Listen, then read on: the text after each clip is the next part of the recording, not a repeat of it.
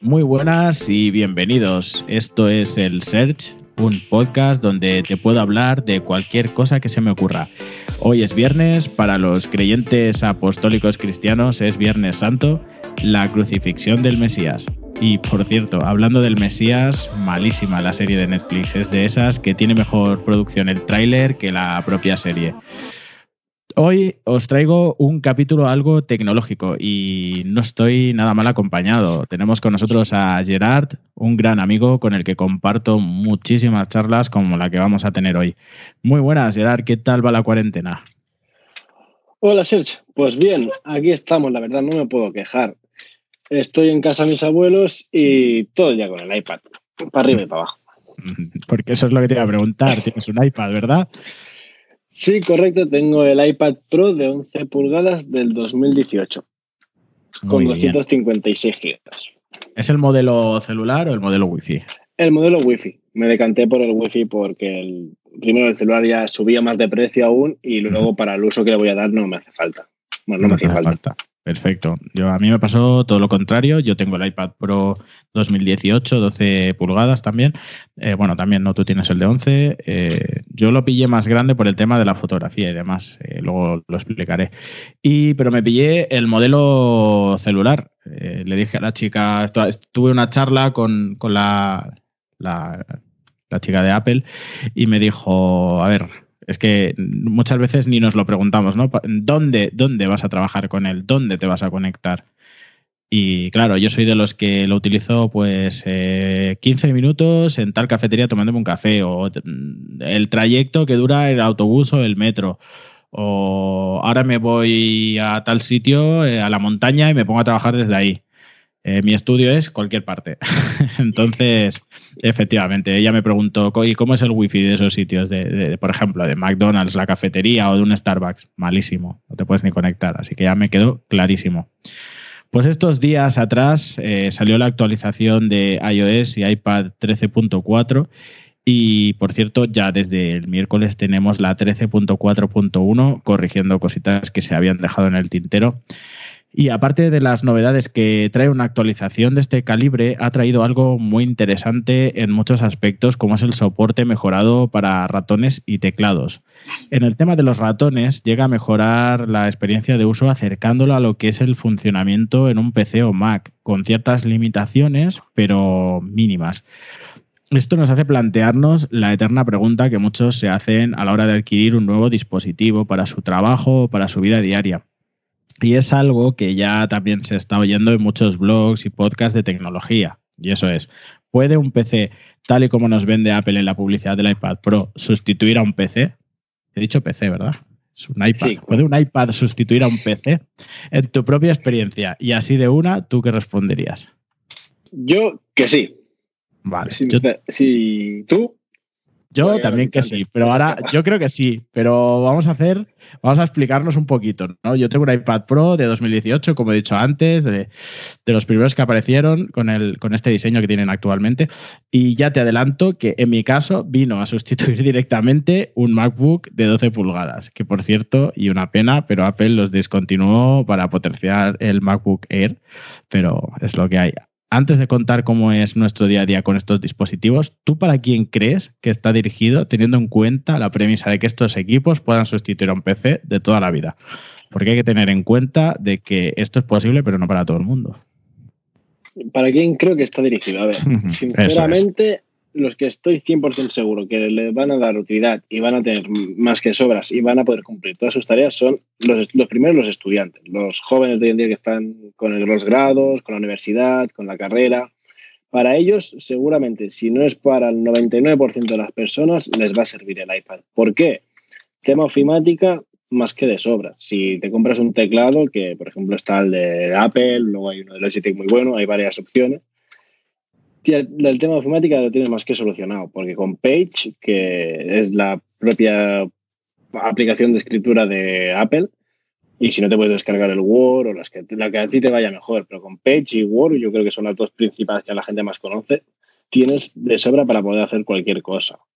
Luego, para gente que no necesite programas específicos que necesiten una, la versión de macOS o la versión de Windows. Si no tienes ninguna aplicación de esas o editas vídeos de muy de alta calidad y muy profesionales, entonces sí que el iPad no. Pero si es el resto de cosas como redes sociales, contenido multimedia, juegos, todo esto con el iPad Pro e incluso con algún otro iPad más inferior podrías más que de sobras. Me queda claro. Yo eh, pienso igual que tú exactamente, eh, excepto profesionales de alto grado como puedan ser, por ejemplo, gente que tira de un Mac Pro de, de 15.000 euros eh, con, con, muchísimos núcleos, con una RAM que, como decía yo, digo, esta cantidad de RAM no existe en el mundo, es imaginación. Pues gente de productoras de cine, por ejemplo, o gente que trabaje con, con complejas aplicaciones de diseño. Y ojo, porque ahí voy a matizar, porque no creo que sea por la potencia de estos aparatos, porque, por ejemplo, los, los Pro, los modelos Pro, tienen una potencia que, que está a la par de algún que otro ordenador que está actualmente en el mercado, de algún portátil incluso. Pero es más que nada por el tema de aplicaciones, que yo creo que ahí aún falta un poquito de camino por recorrer para los grandes profesionales, pero coincido contigo en que es para un público muy, muy general y muy a nivel estándar de usuario. Porque teniendo en cuenta que en realidad no estamos hablando de un dispositivo en concreto, es decir, por ejemplo, de los iPad Pro, que es el modelo que tenemos nosotros, sino del propio sistema operativo, que ha facilitado que todo esto se pueda realizar desde cualquier iPad de la gama actual, al menos, y de modelos compatibles con él, porque hay bastante retrocompatibilidad. Em, es decir, vamos, que no es necesario gastarse 700, 800 pavos en un iPad, sino que desde 380 que cuesta el modelo básico actual, ya puedes empezar a trabajar. Yo creo que, por ejemplo, y esto ya era evidente antes, para todas aquellas eh, personas que utilicen un PC para ofimática básica, para consumo multimedia, para redes sociales. Ya en el pasado lo era, pero desde iPadOS, que ya aportó un cambio en el flujo de trabajo con la multitarea, por ejemplo, eh, es para mí como esa libreta de notas de un ingeniero o una navaja suiza. Es un aparato con suficiente versatilidad para realizar muchísimas tareas on the go, es decir, sobre la marcha. Puedes, por ejemplo, editar a nivel básico, sobre todo youtubers o bloggers, vídeo 4K, incluso dependiendo de la máquina, puedes exportarlo, distribuirlo en redes, retocar imágenes, importar fotografías si eres un fotógrafo. Eh, la verdad es que es muy versátil. Para quien le pueda servir, te voy a pedir, Gerard, que nos cuentes cómo es tu día a día y tu flujo de trabajo y luego os cuento yo el mío. Así todas esas personas que estén ahora mismo pendientes o que tengan la duda sobre qué paso dar, qué aparato comprar o deshacerse de un PC, a ver si nos lo podemos solucionar. Vale, te cuento mi propia experiencia personal, que yo creo que con esto lo tengo, lo respondo, respondo a tu pregunta. Yo me compré un PC por el tema de los estudios, el trabajo y tal, necesitaba un ordenador. Me, estuve buscando, me miró en el trabajo bastante bien, un Xiaomi, y la verdad que hasta ahí, hasta ahí está muy bien. Sí que es cierto que en su momento estaba entre el iPad y el portátil, pero como no tenía ordenador en casa, dije, no me la voy a jugar porque años atrás las tablets sí que es cierto que no servían para nada. Era como un móvil, pero más grande. Grande. Entonces dije, me compro un ordenador y así me quedo más tranquilo.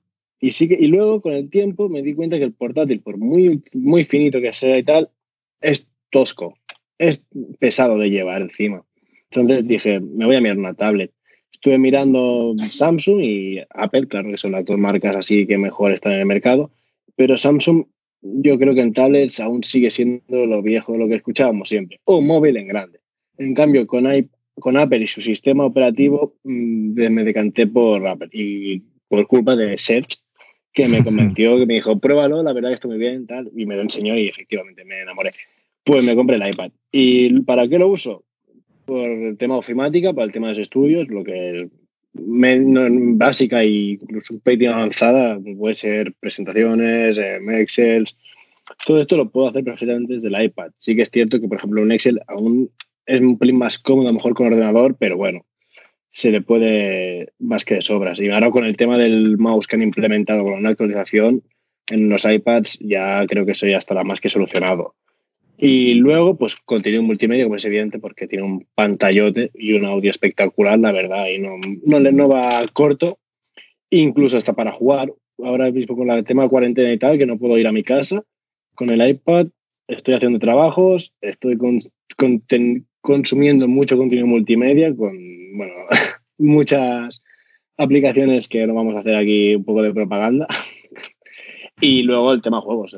es tan potente que estoy todo el día jugando al Fortnite, a cualquier juego que, que, me entre por la cabeza me pongo a jugar con el iPad y no tengo ningún problema. O sea, básicamente lo utilizo para todo. Pues mira, es un poco como mí. Mi, en mi caso, yo me dedico no profesionalmente a varias tareas creativas y excepto la edición de vídeo, que, no he podido probar Luma Fusion, que es el editor que todo el mundo habla maravillas para el iPad, es como el mini Final Cut y tal. Eh, yo utilizo, por ejemplo, eh, bueno, luego lo explicaré qué aplicaciones utilizamos, pero por ejemplo Lightroom para tema de fotografía. Además, en el iPad Pro, eh, con el puerto USB-C, se pueden importar directamente desde la cámara las fotos, pasar, puedes conectar discos duros, como un PC, pasarlas a la librería de la app, editarlas, exportarlas, publicarlas. Desde el iPad, por ejemplo, he diseñado la web del podcast, eh, así como los logotipos e imágenes, y en el iPad Pro también puedo grabar este podcast. Es súper sencillo. Le conectas una interfaz de sonido USB-C. En el mercado las hay bastante portables y de calidad-precio excelente. Si no tienes uno con USB-C, hay interfaces Lightning o con adaptador de Lightning a USB-C también puedes conectar cualquier interfaz.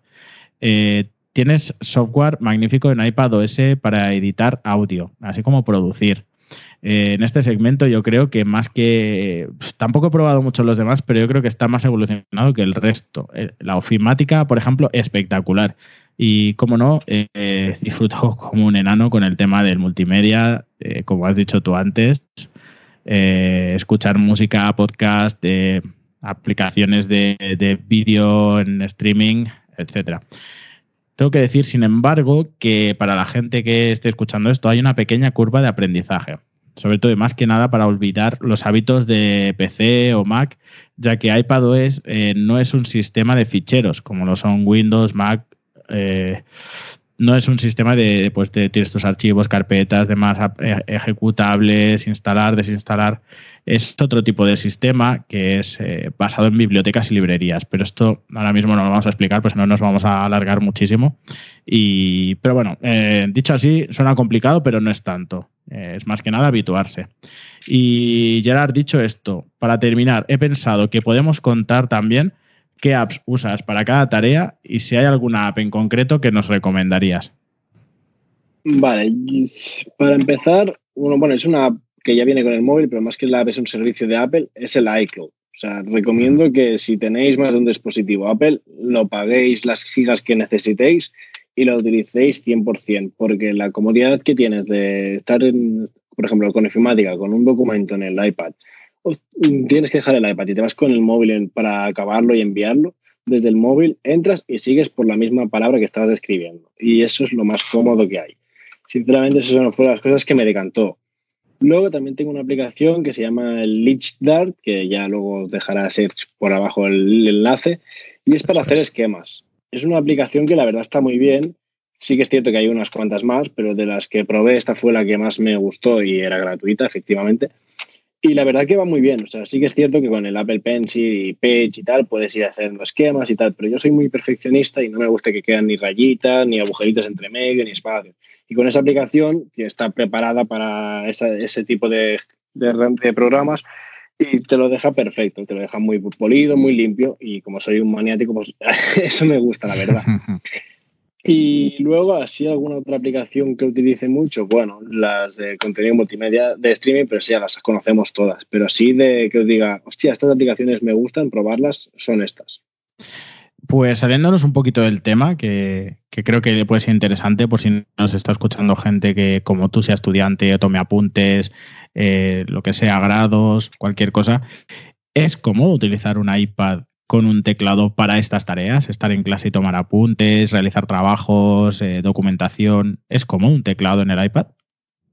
Sí, muy cómodo. Lo que sí que recomiendo es que el teclado sea un teclado fundo, o sea, que vaya enganchado con el iPad, como puede ser el original de Apple, un teclado, el teclado Logitech que yo tengo. Más que nada por el tema de lo tipo que estás encima, te llegas a clase, pum, pones el, equipo encima de la mesa, pues con el teclado y la funda se aguanta y no tienes que buscar ningún soporte ni empezar a llevar trastos ni nada. Llevas la funda con el iPad y más que sobras. O, por ejemplo, yo que me muevo mucho, cuando estoy en el coche y tengo 10 minutos, 15 minutos que tengo que esperar o algo, me siento en el coche, me pongo el iPad encima de las piernas con la funda y al ser táctil la pantalla me puedo desplazar perfectamente por la interfaz sin necesitar una mesa aparte para el ratón o el touchpad que me tocaría con la barriga y tal. Por lo tanto, yo sinceramente lo recomiendo más que un portátil, si es para el tema de movilidad sobre todo. Perfecto, yo te doy toda la razón del mundo. Creo que tú tienes el teclado de Logitech, que está súper bien, eh, es genial. Una cosa que me, gustan dos cosas, porque yo tengo el oficial de, de Apple y la primera de las cosas que he hecho a faltar es la retroiluminación de las teclas que eso es, eso es horrible. Soy el típico que se pone por la noche en el salón con la tele puesta, pero las luces apagadas, a escribir cualquier cosa. Mm, la he liado, ¿eh? ya no se puede. Y otra cosa es muy curioso, y me parece que esto con el nuevo teclado que va a salir también lo han solucionado. Eh, las teclas hacen relieve, es decir, están por fuera y con el uso, como ya sabéis, pues nosotros producimos grasilla los dedos y demás, y con el uso eso se queda impregnado ahí y provoca unas manchas horribles en la pantalla, increíble.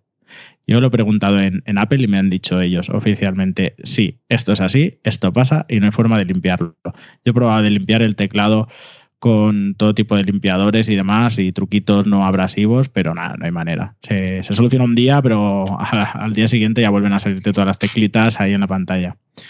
Y bueno, eh, por mi parte, ¿qué aplicaciones os puedo recomendar? Yo para mi día a día, por ejemplo, como he dicho antes, utilizo Lightroom y en general la suite, dos aplicaciones de la suite de Adobe Photoshop y Lightroom, Photoshop para el tema de edición de, imágenes, eh, incluso montajes, eh, utilizo Lightroom para las fotografías, es una, es una gozada. Hay otras soluciones, ¿eh? tenéis Pixelmator Pro, por ejemplo, y Pixelmator Photo, que pueden sustituir a, estas otras dos. Unas funcionan eh, con un modelo de pago y las otras, las de Adobe, es un modelo de suscripción mensual. Después, ¿qué más? Utilizo, por ejemplo, como lo he mencionado también antes, para grabar este podcast, sobre todo sobre la marcha, Tienes una aplicación que es una maravilla, yo la descubrí, es de pago, pero merece muchísimo la pena pagarla. Es eh, Backpack Studio y es genial. Es una aplicación en la que tú tienes, por ejemplo, unos presets eh, para poner tú los sonidos predeterminados que, más utilices, por ejemplo, en un podcast, que es para lo que sirve. Tienes una configuración de micrófonos espectacular porque la voz ya te la deja preparada y producida para exportar y simplemente es ponerte, disparar los sonidos que quieras, hablar terminar y exportar. Y ya directamente desde ese fichero lo puedes subir a tu feed de podcast. Y como tú has dicho, el servicio de iCloud es maravilloso, o sea, tiene una integración espectacular y la aplicación de archivos es tan tonto como recomendar que la gente utilice la aplicación de archivos, porque ahí puedes gestionar tus propios ficheros y carpetas como si fuera un PC, a pesar de que estamos diciendo lo contrario. Y mm, aparte puedes incluir tus nubes ahí y puedes centralizar todos los ficheros que tengas online. Y entonces, para terminar, reafirmamos la pregunta del principio. Eh, ¿Puede un iPad sustituir a un PC, en tu opinión? Para mi opinión personal, sí. Si me lo tuviera que mojar, sí. Pues yo voy a opinar lo mismo, porque prueba tenemos suficiente después de lo que hemos hablado y después de nuestras experiencias particulares y, la verdad es que no hay, nada, no hay nada como un testimonio personal. Pues eh, Gerard, muchísimas gracias, es todo un placer hablar contigo sobre todo de estos temas y que nos hayas eh, enseñado todo lo que nos has enseñado. El placer es todo mío y gracias por invitarme. Bueno, no hay de qué y seguro pues seguro que haremos unos cuantos más, porque a mí esto de la tecnología, ya lo dije en mi presentación, es algo que me encanta y me gustaría trastearlo más, más a fondo. Un placer, chicos. Nos vemos en el próximo episodio. Pues lo dicho, os dejamos en la nota del programa las aplicaciones. Eh, no os olvidéis suscribiros al podcast si es la primera vez que, os lo escucháis, si os ha gustado.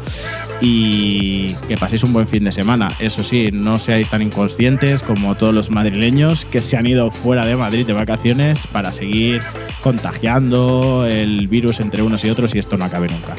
Pues un saludo y muchísimas gracias.